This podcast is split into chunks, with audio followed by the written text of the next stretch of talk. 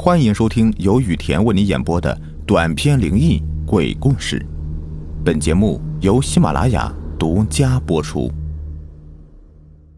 Hello，大家好，我是雨田。如今大家的生活条件好了，手机啊是人手一个，有的人甚至有好几部手机。手机的品牌呢也是非常众多的，不同价位的手机啊，它的功能都是各有千秋的。高级一些的什么面部解锁、虹膜解锁，但是你能想象得到吗？正是因为这个解锁而引发的事件，在大双的心里留下了永久的恐怖阴影。今天这个故事啊，它的发生地点是 A 市的一个偏远郊区。虽然距离市中心要远了一点，但是这里树木繁多，空气比较好。这个其实是一个新开发的郊区，道路什么的都是刚刚修建好的。深色路面上的车道分割线显得非常醒目，道路两边种植的一排排高大的树木，树林里不时的传来各种鸟儿的鸣叫声。穿过前面这个弯道，就可以看到一片小区房屋了，这些都是新农村的还原房。从几百公里之外的地方，来到这个城市打工的小丽，在这个地方租了一个房子。虽说距离市里上班的地方要远了一点，但是她想的是，自己刚刚大学毕业，身上也没有多少钱，住在这里能够省很多的房租，每天只要多花半个小时在路上就可以了。这一天是周末，早上八点。稍带暖意的阳光透过窗户照在小丽的脸上。突然，她的眼睛动了动，慢慢的眯起一条缝。和很多人一样，一睁眼，第一件事就是慌忙的找手机，想看看是否有人给自己发消息了。打开手机后，看到一个人给他发的消息之后，他笑了。然后从床上半坐起来，靠在床头，微笑着给对方回了一句：“亲爱的，我醒了，我也想你了。哎，对了，今天是我在这个城市的第一个周末，我打算出去走走，熟悉一下这里的环境。”说完这句话，他转头看了看窗外，耀眼的阳光照得他睁不开眼，仿佛……在对未来充满憧憬。这个给他发消息的是他在大学认识的男朋友，两人从大一就认识了，属于一见钟情的那种。在一起这么久了，除了逢年过节各回各家，他们还是头一次距离这么远呢。小丽习惯性的把手机音乐打开，这样会让她感觉浑身充满活力。年轻人就应该这样。一边听着音乐，一边穿衣服。经过一番洗漱折腾，洗了头发又化了妆的，穿上刚买的新衣服，对着镜子左右前后的照照，觉得很满意之后，就出了门。远离城市喧嚣，在这样的郊区生活，真的是一种享受啊！小丽在小区的周围转了一圈。突然想到，这么美好的天气，应该好好的自拍一番。平时工作时间那么挤，根本就没有心情去自拍的。他就一边走一边欣赏风景似的，走到了小区东面不远处的公路上。这里风景实在是太美了，很搭自己的穿搭。拿起手机就开始自拍起来。女孩子嘛，都爱美，一拍起照来。都不带停的，拍照两分钟，修图半小时，一个人玩的是不亦乐乎。他就这样在马路上面自拍着，偶尔还自拍视频了。不得不说呀，这样的女孩子还真的挺可爱的。突然，从手机的屏幕里面看到，他的后方有一辆车子按着喇叭呼啸着就向他撞了过来。本能的反应，迅速的向路边闪躲。可是，这辆车子的速度实在是太快了，咚的一声，小丽被撞飞出去，落地的那一刹那，那位美丽的姑娘身体抽搐了一下，鲜血从她的七窍慢慢流了出来，两只眼睛死死的盯着不远处手机掉落的位置。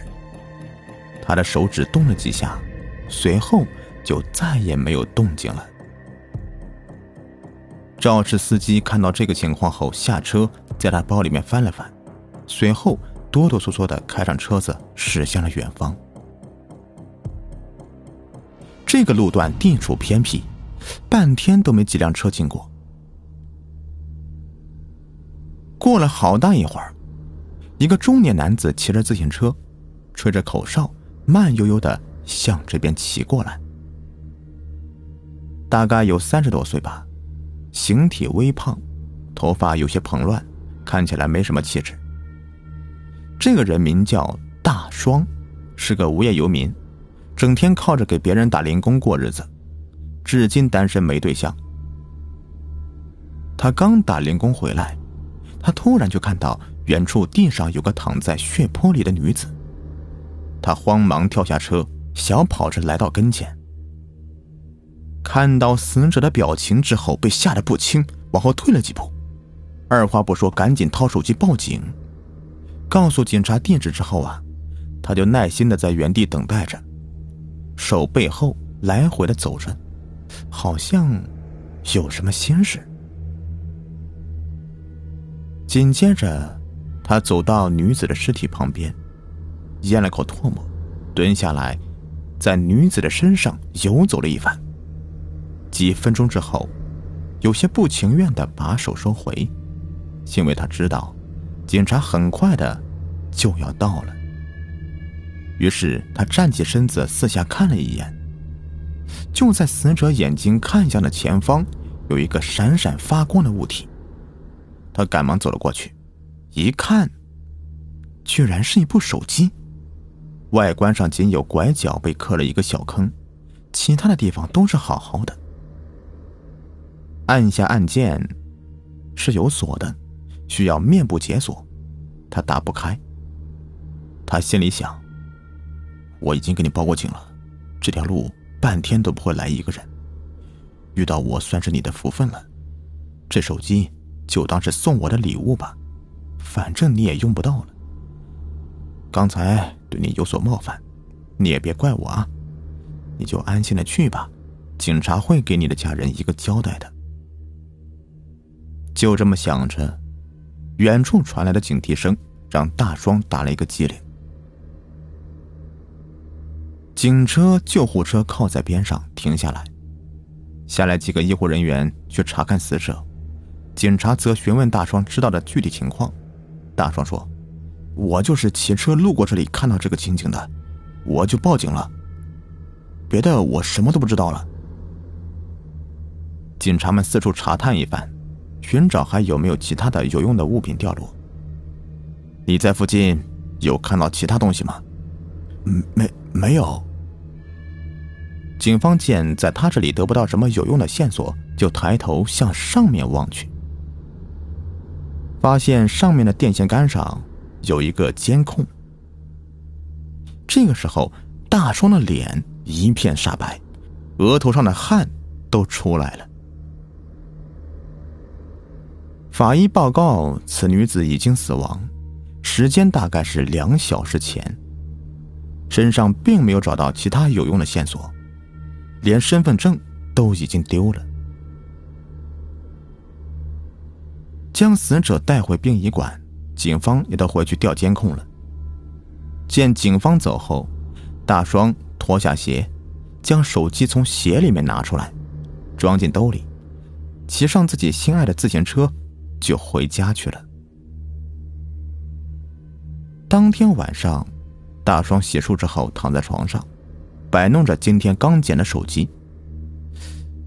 手机好是好，就是这个面部解锁太气人了，打不开呀。拿着手机回味白天发生的事情，他觉得有些可惜了。警察来的时间也太快了吧？要是警察能够来的再晚一些，我……他想着想着。嘴角露出一丝微笑。他又看了看这个手机，这是他梦寐以求的手机，可惜自己连换手机的钱都没有。但是今天却捡了一个，但是我要怎么才能够打开它呢？他拿着手机对着自己的面部，面部扭动，不停的找着角度，试图侥幸的打开，可是都没有成功。气得他差点把手机给砸了。此时的时间呢，已经是深夜了。昏黄的房间里，大双躺在床上愁眉不展，不知道在想些什么。好了，本集已播完，咱们下集更加精彩。感谢您的收听。